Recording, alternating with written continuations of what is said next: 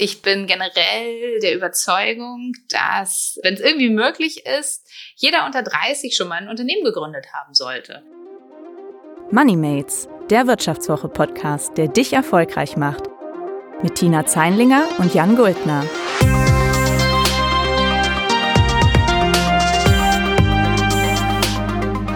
Herzlich willkommen zu MoneyMates. Mein Name ist Jan Guldner und ich bin Redakteur bei der Wirtschaftswoche.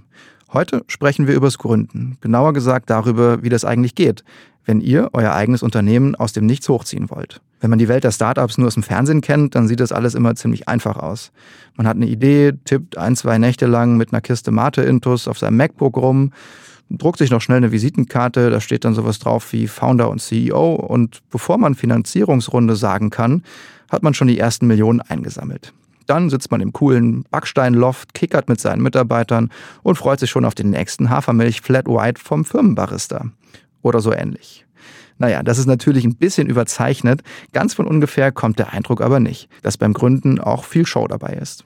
Das Problem daran ist, keiner von uns könnte davon lernen, wie wir das wirklich angehen. Wie ihr eure Ideen in die Tat umsetzt, was die ersten Schritte sind und wer euch dabei helfen kann, das kann ich leider auch nicht beantworten. Aber ich konnte mir die Hilfe einer Gründerin sichern, die damit schon jede Menge Erfahrung hat und die euch im folgenden Interview viele nützliche Tipps geben kann. Sie hat die Anfänge eines der bekanntesten deutschen Startups als Mitarbeiterin bei Rocket Internet erlebt. Mit Outfittery hat sie dann ein eigenes Unternehmen gegründet, das Menschen nicht nur hilft, sich besser anzuziehen, sondern im Jahr 2018 auch mehr als 50 Millionen Euro Umsatz gemacht hat. Und gerade hat sie erst ein neues Startup gegründet, Planetly. Ein Dienstleister, der das Unternehmen erleichtern soll, den eigenen CO2-Fußabdruck zu messen und zu reduzieren. Herzlich willkommen, Anna Alex. Hallo. Schön, dass du da bist, Anna. Danke für die Einladung. Wir wollen heute mal gemeinsam Schritt für Schritt für unsere Zuhörerinnen und Zuhörer durchgehen, wie man das eigentlich macht, ein Unternehmen gründen. Als erstes nehme ich jetzt mal an, brauche ich ja eine Geschäftsidee. Wie kamt ihr denn damals auf die Idee zu Outfittery und wie kamst du aktuell auf die Idee zu Planetly? Ja, also ich glaube, die Geschäftsidee finden wird häufig so ein bisschen romantisiert irgendwie. Ne? Man stellt sich das so vor, ich muss unter der Dusche stehen und dann muss ich die Erleuchtung haben und das ist dann äh, die Geschäftsidee. So ist es in der Realität nicht, sondern man kann das durchaus auch sehr viel systematischer angehen. Also sich ein bisschen anschauen, ne, ähm, was sind eigentlich irgendwie, was ist Markt, der mich interessiert. Ich glaube, das Interesse, Grundinteresse sollte durchaus da sein. Aber welche Entwicklungen gibt es vielleicht in dem Markt, die ich spannend finde? Welche neuen Möglichkeiten gibt es durch Technologie in diesen Markt irgendwie reinzugehen? Wie sind eigentlich die bestehenden Lösungen? Was können wir in diesen bestehenden Lösungen irgendwie verbessern? Was, und was, wo sehen wir so eine Marktlücke? Das kann man durchaus sich systematisch anschauen. Und ähm, um ehrlich zu sein, damals bei Outfittery haben wir uns schon auch andere Sachen angeschaut. Die Idee damals kam eigentlich aus dem aus der Erfahrung, die ich und meine Mitgründerin bei Zalando gesammelt haben. Damals richtete sich Zalando vollkommen nur an Frauen. Und da haben wir gesagt, ja, aber warte mal, da gibt es doch noch irgendwie eine zweite Hälfte der Bevölkerung, nämlich die Männer. Warum gibt es dann eigentlich kaum Angebot für Männer? Das wollen wir doch ändern. Und wir glauben daran, dass Männer eine gute Zielgruppe sein können. So, und so war der Startschuss irgendwie. Und dann sind wir da tiefer reingegangen zu überlegen, naja, wie shoppen denn Männer? Wie shoppen denn Männer gerne? Was funktioniert denn im Moment eigentlich nicht für Männer? Und wie können wir das lösen? Und so kamen wir dann auf die Idee mit Outfittery. Verstehe, ja. Endlich denkt mal einer an die Männer, könnte man sagen. Woher weiß man denn dann eigentlich, ob die Idee was taugt? Das äh, würde ich mich ja fragen, wenn ich eine Idee hätte. Mir ist was Tolles eingefallen, vielleicht sogar unter der Dusche, vielleicht auch einfach nur nach langem Überlegen.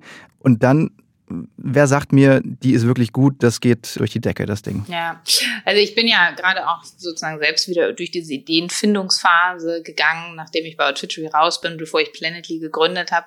Und ich habe in der Zeit immer gesagt, ich verfolge so ein bisschen die Spaghetti-Taktik. Das heißt, einfach mal mehrere Spaghettis an die Wand werfen und gucken, welche kleben bleibt.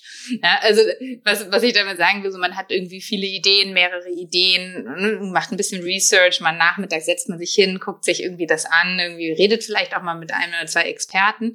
Wenn ich am nächsten Tag oder in den Tagen drauf immer noch dran denke, dann merke ich schon mal, das resonates, ne? Es resoniert irgendwie bei mir, so da, da ist irgendwie was, ich habe da Lust, mich mehr damit zu beschäftigen. Und viele Ideen sind natürlich auch in dem Ideenfindungsprozess lösen sich plötzlich in Luft auf, ne? weil super starke Competition keine Ahnung, ne, total unrealistisch da noch reinzugehen. Oder ähm, ich, ich führe ein Experteninterview und der sagt mir, ja, nette Idee, geht aber nicht aus den, den Gründen oder sowas, ne? Was dann tatsächlich irgendwie valide Gründe sind, die ich annehme. Und ich glaube, dann ist es aber auch ganz wichtig, dass es dann auch wieder andere Gründe gibt, die man als Gründer nicht annehmen kann, die gegen die Idee sprechen. Also so ein bisschen dieses Thema Grenzen nicht akzeptieren. Ach, es wird immer Leute geben, die sagen, nee, was du dir da vorstellst, das geht nicht. Ne? Das wollen die doch nicht irgendwie und so. Und ich glaube, das ist sozusagen die, die, die fine line zwischen ich hole mir Feedback zu meiner Idee und ich akzeptiere aber gleichzeitig ein Nein nicht, weil ich da so sehr dran glaube. Und in manchen Sachen ist es einfach gut, ja, auf die Experten zu hören und in anderen Sachen ist es aber auch gut zu sagen, nee, ich glaube aber, da ist trotzdem was dran, selbst wenn du mir jetzt sagst, du glaubst, das geht nicht. Und gibt's denn eigentlich bessere oder schlechtere Zeitpunkte, um zu gründen? Also wenn ich jetzt mal mich angucke, ich habe jetzt einen festen Job, aber wenn ich jetzt morgen eine geniale Idee hätte, schmeiße ich dann alles hin oder ist das eher dann sowas, was ich vielleicht neben, nebenher verfolge oder vielleicht auch gar nicht? Was ist das für eine Abwägung? Ja, also auch da, ich habe mein erstes Unternehmen gegründet, als ich noch keinerlei Verpflichtungen hatte. Ja, also keine Kinder, ich habe in einer WG gewohnt und ähm, keine Hypothek abzubezahlen, keine Ahnung, kein Auto, ne, irgendwas, was da so Fixkosten sind. Das war für mich gut. Ich bin generell der Überzeugung, dass, wenn es irgendwie möglich ist, jeder unter 30 schon mal ein Unternehmen gegründet haben sollte. Ja, da bin ich zu spät. Aber auch danach ist es nicht zu spät. Ne? Also es gibt, es gibt für alles äh, mögliche Beispiele. Also ich, ich glaube so, ne, wenn man kann, kann, sollte man mal früh da reinspringen. Muss dann ja gar nicht unbedingt ne, das äh, tatsächlich die Entscheidung fürs Leben sein. Es kann ja auch vielleicht nur eine kleine Sache nebenbei sein oder sowas. Aber einfach, dass man so ein bisschen Gründungserfahrung irgendwie mal bekommt und so ein bisschen den Fuß ins, ins kalte Wasser mal hält, ne? Irgendwie und mal schaut, schaut, wie es ist. Und dann gibt es auch Leute, die ähm, aus der Elternzeit zu, heraus zum Beispiel gründen. Da gibt es äh, sogar von Google ein extra Programm für die Leute, ich glaube Google for Parents oder so heißt das, die, die das unterstützen aus der Elternzeit heraus. Ich möchte nicht in meinen Job zurück, sondern ich habe diese Idee und, äh, und ich, ich möchte diese Freiheit auch jetzt irgendwie dann nutzen, ne, die mir irgendwie eine eigene Gründung ermöglicht. Und dann ist meine, meine persönliche Hoffnung aber auch, dass es, dass, dass es eigentlich nie zu spät ist zum Gründen und dass man dann vielleicht auch gerade, wenn dann irgendwie die Kinder wieder so groß sind und irgendwie so aus dem Gröbsten raus, dann vielleicht gerade auch doch noch mal ein guter Zeitpunkt ist, also irgendwann in den 40ern oder sowas ähm, zu gründen. Mhm, ja, ich meine, es gibt da auch ein paar Studien zu, zu dem Thema, wo man dann sehen kann, ähm, dass mittelalte Gründer und Gründerinnen besonders profitable Startups, glaube ich, gründen, äh, weil die viel mehr Erfahrung haben zum Beispiel. Das war da, glaube ich, ein, ein Argument mal drin. Also könnte durchaus auch eine, eine Idee sein, dann ein bisschen zu warten. Ich hätte noch mal eine Frage in die Richtung, wie geht man eigentlich so das, das Thema an, andere von sich und seinem Unternehmen zu überzeugen? Ist ja immer die Rede von diesen ominösen Pitch-Decks. Es gibt sogar so Trainings, dass ich lerne, Investoren oder Kunden eben noch mehr für mich zu gewinnen. Wie oft musstest du schon eigentlich pitchen und wie wichtig ist eigentlich so ein Pitch? Ich glaube, ein Pitch ist ungemein wichtig und den sollte man auch wirklich sehr stark trainieren und immer wieder auch sich ganz ehrliches Feedback dazu holen. Ne? Hast du das jetzt verstanden, was ich sagen will? Was kommt bei dir an? Was bleibt bei dir hängen? Ich glaube, so ein Pitch fängt erst einmal damit an, auch in gewisser Weise sich selber zu pitchen. Ne? Also wer bist du, was machst du? So, dass du dich so vorstellen kannst, dass das tatsächlich prägnant und on the point ist. Und dann geht es natürlich darum, die Idee zu pitchen und auch Interesse zu wecken, mehr zu erfahren.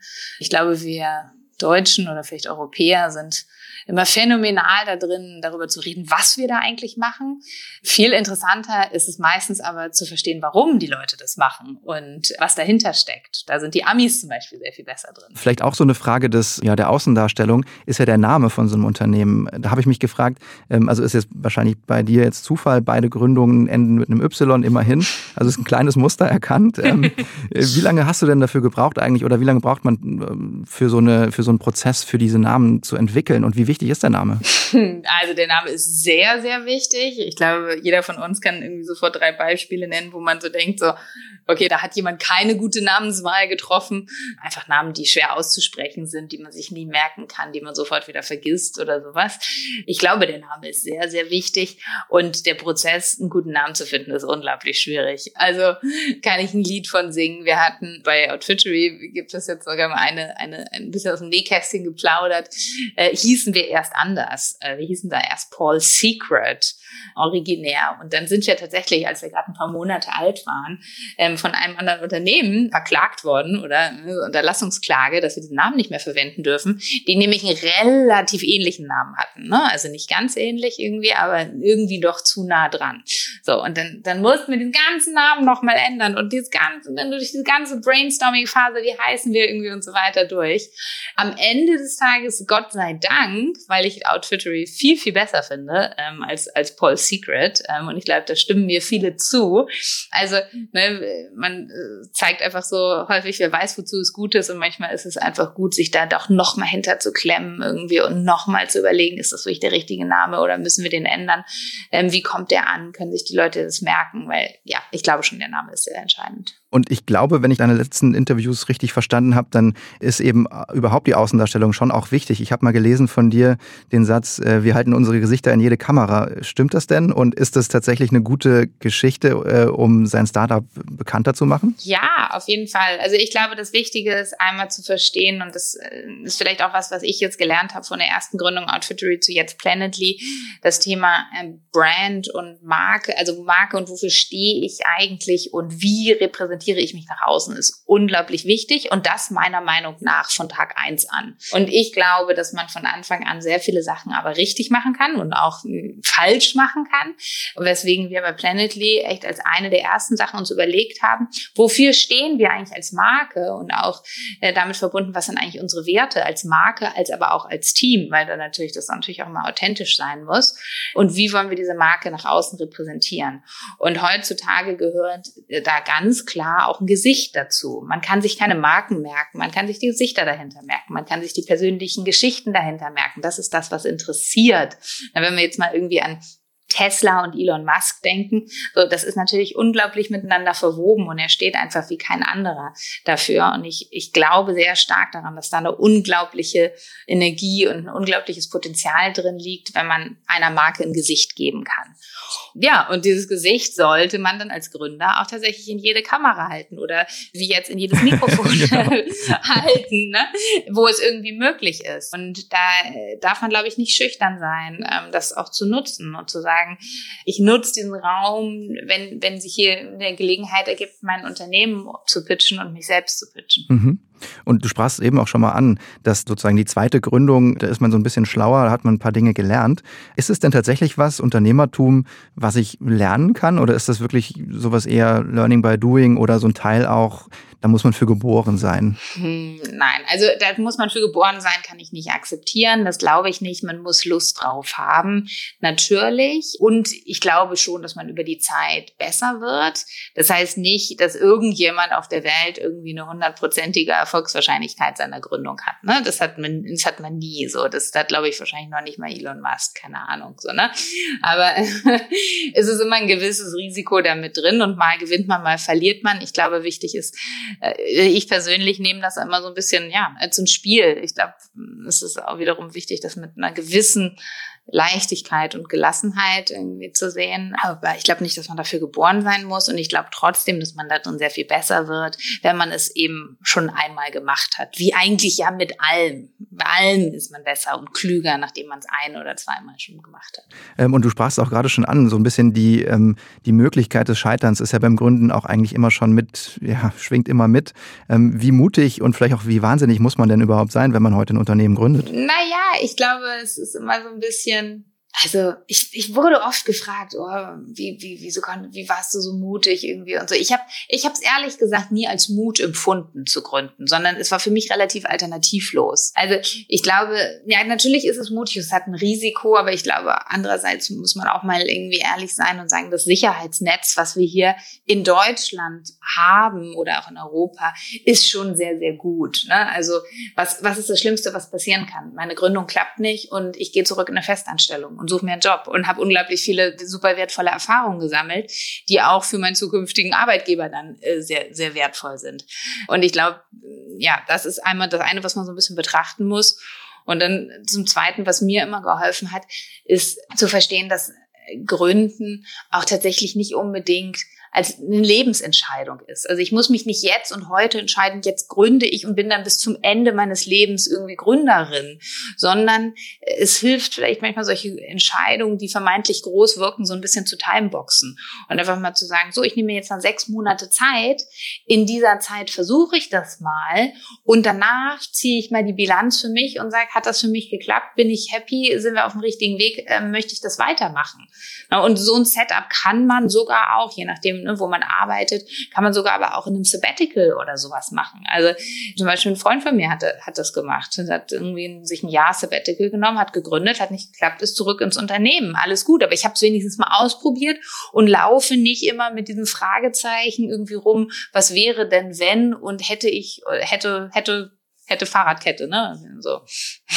Klar, verstehe. Ähm, und ist es denn in dem Fall, also so dieses, dieses Scheitern, der Umgang damit, wie, wie geht man damit um, wenn mal was nicht funktioniert? Also ist es, hat man da ständig Angst davor und sagen wir mal, gibt es dann irgendwann auch einen Punkt, in deinem Fall ist es natürlich jetzt auch immer offensichtlich gut gegangen, aber wann weiß man denn eigentlich, okay, ich muss eigentlich jetzt hier die Segel streichen, sonst, äh, weiß ich nicht, überschulde ich mich total oder so? Ja, also genau, das ist natürlich das Gute daran, wenn man mit Investoren arbeitet, ne, dass man da jetzt nicht irgendwie Haus und Hof verwettet. Ähm, Gründer haben generell natürlich aus einer Portfolioperspektive ein extrem hohes Risiko gebündelt auf ihre, auf ihre Firma, ein extrem hohes Klumpenrisiko. Ne? Während Investoren irgendwie überall ein bisschen was, was drin haben, ist das bei Gründern nicht so. Also deswegen, bevor man da jetzt wirklich irgendwie mit allem, was man hat und den letzten Ersparnissen reingeht, das sollte man sich meiner Meinung nach schon sehr gut überlegen. Und da ist dann sicherlich auch so ein bisschen Vorsicht geboten. Ansonsten ist, glaube ich, das Thema Scheitern, es gehört einfach dazu. Und ich meine, es ist ja irgendwie weiterhin bekannt, dass wir Deutschen dann ein bisschen schlechter damit umgehen als irgendwie die Europäer. Du gewinnst oder du lernst was. So. Und ich glaube, so muss man die Sachen betrachten. Und das ist, glaube ich, nicht nur auf eine Gründung bezogen, sondern auch auf sich selber und auch auf die persönliche Entwicklung bezogen. Keiner schafft alles, was er sich vornimmt, oder er hat sich zu wenig vor, oder er oder sie hat sich zu wenig vorgenommen.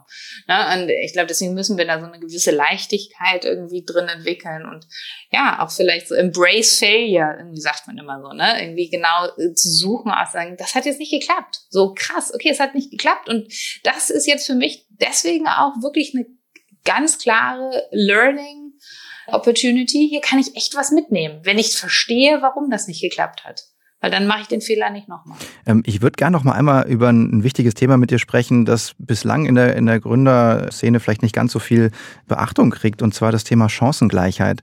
Wenn man sich die Gründerszene so anschaut, sieht man da ja ziemlich viele junge weiße Männer aus relativ privilegierten Verhältnissen. Laut dem aktuellen Female Founders Monitor zum Beispiel liegt der Anteil der Frauen unter den Menschen, die ein Startup gründen, nur bei knapp 16 Prozent. Warum ist das so und wie kann man das ändern? Ja, das das ist eine große Frage, über die sich äh, sehr viele kluge Menschen, Gott sei Dank, Gedanken machen. Nichtsdestotrotz stagniert diese Zahl seit vielen Jahren und um ehrlich zu sein, es frustriert mich selber total. Ich hoffe natürlich immer in gewisser Weise in eine gewisse Vorbildsfunktion einnehmen zu können und einfach viel mehr Frauen noch zu ermutigen, ihre eigenen Firmen zu gründen und nach vorne geschaut. Und ähm, wenn ich dann nur einen kleinen Teil zu beitragen kann, dann, dann bin ich da sehr glücklich drüber. Warum ist das so? Ich, ich glaube, auch da ist es kompliziert. Es gibt verschiedene Faktoren. Die zwei prägnantesten, die ich aus eigener Erfahrung sehe, sind die folgenden. Zum einen sehe ich durchaus häufig Frauen, die echt leider nicht groß genug denken. Also mir werden häufig irgendwie Business Cases oder Pitch Decks oder sowas irgendwie zugeschickt mit irgendwie, Anna, kannst du mal gucken, irgendwie kannst du mir mal kurz Feedback geben und so. Das ist dann alles irgendwie schön und nett, aber ne, gesteigt so langsam an, irgendwie die Kurve im Sales oder sowas. Das ist dann nichts, was so richtig durch die Decke geht. Äh, und, und da glaube ich schon, dass, dass es sozusagen auch die, von die Frauen ihren Beitrag leisten können, mit wirklich traut euch mal groß zu denken, das Ganze wirklich groß zu machen und springt vielleicht auch mal irgendwie über den Schatten, dass es nicht mehr 100% realistisch ist. Ne? so kann man alles beispielen. Es ist irgendwie meine kleine Marke, mit der ich irgendwie, ja, jetzt irgendwie, weiß ich nicht, ne, so, so ein paar tausend Euro irgendwie im Monat dann da Umsatz machen möchte oder sowas, sondern wie kann ich das denn, wie kann ich das denn noch größer machen? Oder aber auch irgendwie das Thema, ne, jetzt zum Beispiel aktuellen Case bei Planetly. Das Thema Carbon Accounting, was wir ja abdecken, also CO2 Accounting für Unternehmen, ist momentan in der in der Hand von, äh, von Beratern. Aber Berater skalieren halt einfach nicht. Als Berater kann ich immer nur irgendwie ein, zwei, drei Firmen gleichzeitig machen. So, wir machen das Ganze mit Software, weil wir das Ganze skalierbar machen wollen, weil wir es groß machen wollen, weil wir möglichst viele Unternehmen enablen wollen, ihren, ihren Fußabdruck zu kennen und, und zu managen. So, und das ist, glaube ich, so eine andere Herangehensweise. Und ich glaube, da kann man und müssen auch die Frauen ein bisschen ihren Beitrag leisten, wirklich groß, groß zu denken und sich trauen, groß zu denken. Das ist die Seite, was, was kann von den Frauen geleistet werden. Und dann gibt es aber auch die andere Seite, und da sehe ich schon durchaus auf der Investorenseite ein starkes Ungleichgewicht. Investoren investieren gerne in Produkte, die sie selber verstehen und in Teams von denen, die sie, die sie verstehen. Und man tendiert dazu, Teams eher zu verstehen, die einem ähnlich sind ne, oder gegenüber. Was wäre da ein Beispiel? Wenn man sich dann mal anschaut, wer sitzt mir denn da auf Investorenseite gegenüber, dann sind es einfach doch zu einem sehr großen Teil Männer, zumindest mal auf der auf Partnerebene, also die die die Entscheidung treffen dann über die Millionen, die da investiert werden. Und ich glaube, das ist durchaus ein strukturelles Ungleichgewicht und deswegen würde ich mich auf der Seite tatsächlich auch ich meine mich hier unbeliebt, aber sehr stark wirklich für eine Quote aussprechen. Wir können natürlich keine, keine verpflichtende Gründerinnenquote oder so haben. Das ist, das ist Quatsch. Ich würde auch keine Quote machen. Also das, das darf jetzt hier nicht falsch verstanden werden. Ich würde nie den Investoren sagen, ihr müsst jetzt irgendwie, keine Ahnung, zu 50 Prozent in Frauen investieren und die anderen 50 Prozent irgendwie in Männer. Aber ich finde durchaus, dass das Management- und Partnerlevel bei den Fonds, da sollte es eine Quote geben, weil das einfach eine strukturelle Veränderung hervorrufen wird, dass auch mehr weibliche Teams finanziert werden. Und wenn du jetzt noch ermutigende Worte für angehende Gründerinnen und Gründer da draußen hättest, äh, wie würden die lauten? Ähm, das für mich Gründen eine der besten Entscheidungen war, die ich in meinem Leben getroffen habe, dass ich jederzeit wieder tun würde und ja auch gerade getan habe, wohl wissentlich, wie viel Arbeit und wie viel harte Stunden Lebenszeit es sind und ich es einfach trotzdem unglaublich genieße, diese Welt so so shapen zu können, wie ich sie möchte und meinen Beitrag dazu leisten. Ich genieße es unglaublich, mir ein Team aussuchen zu können. Mit wem möchte ich eigentlich zusammenarbeiten? Wie möchte ich mit diesen Leuten zusammenarbeiten? Also die Freiheitsgrade, die damit verbunden sind, sind sehr groß und mir gibt es sehr viel Energie und ich glaube, das gilt auch für viele andere. Also vielen Dank, Anna Alex, für deine Einsichten und bis zum nächsten Mal. Vielen Dank. So, ich hoffe, ihr da draußen konntet von Anna ein paar hilfreiche Tipps in Sachen Unternehmensgründung mitnehmen. Wenn ihr nicht selbst gründen wollt, aber stattdessen in Startups investieren, dann geben euch gleich noch unsere Börsenboomer ein paar Tipps mit auf den Weg. Und wenn ihr euch noch weiter in das Thema Gründen einarbeiten wollt, dann habe ich gute Nachrichten für euch.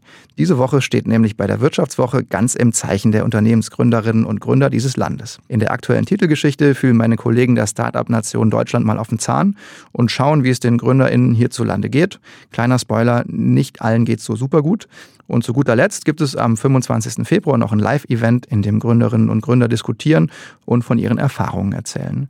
Anna Alex wird da übrigens auch dabei sein. All das verlinken wir euch in den Show Notes und ihr könnt euch übrigens auch noch ein kostenloses Probeabo der Wirtschaftswoche schießen, wenn ihr auf vivo.de slash code den Code MON-EY2 021 eingebt, bekommt ihr die digitale und die gedruckte Version der Wirtschaftswoche für vier Wochen kostenlos statt für 29,99. Ich sage vielen Dank fürs Zuhören und bis zum nächsten Mal. Tschüss. Ganz klar ist ein Startup erfolgreich, sind auch für die Investoren hohe Gewinne drin. Deshalb fragen sich immer mehr Kleinanleger, wie sie eigentlich in Startups investieren können. Die klassische Finanzierung für Gründer läuft über sogenannte Wagniskapitalfonds, also Venture Capital. Diese Fonds beteiligen sich an den Startups, hoffen auf ihre Wertsteigerung, um sie dann am Ende teurer wieder zu verkaufen. Für Kleinanleger ist es allerdings schwierig, über diese Fonds in Startups zu investieren, denn in der Regel gibt es hohe Einstiegshürden. Bis zu 100.000 Euro Mindestinvestments sind keine Seltenheit. Wer weniger investieren möchte, macht das am einfachsten über Aktien. Einige dieser Venture Capital Finanzierer sind direkt an der Börse notiert. In Deutschland ist es zum Beispiel die German Startup Group. An der Börse notiert das Unternehmen mittlerweile unter German Private Equity. Außerdem gehen immer wieder Startups selbst an die Börse. In deren Aktien können Anleger dann direkt investieren. Jüngster Fall etwa ist die Gebrauchtwagenplattform Auto 1. Noch einfacher ist es für Anleger in börsengehandelte Indexfonds zu investieren. Auch diese investieren in mehrere börsennotierte Wagniskapitalfinanzierer. Einer davon ist zum Beispiel der iShares Listed Private Equity.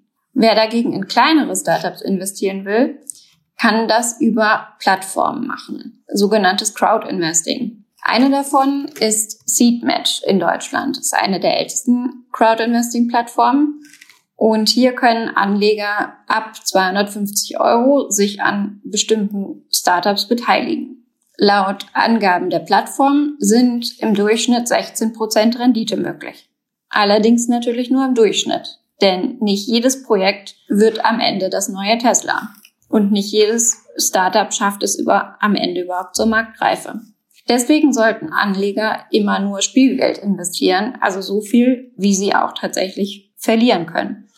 Denn es besteht ein hohes Risiko und der Totalverlust ist möglich. Außerdem gilt, niemals nur in ein Startup zu investieren, sondern das Geld immer auf mehrere Projekte aufzuteilen. Das war MoneyMates, der Wirtschaftswoche-Podcast, der dich erfolgreich macht, mit Tina Zeinlinger und Jan Guldner. Produziert von Anna Hönscheid.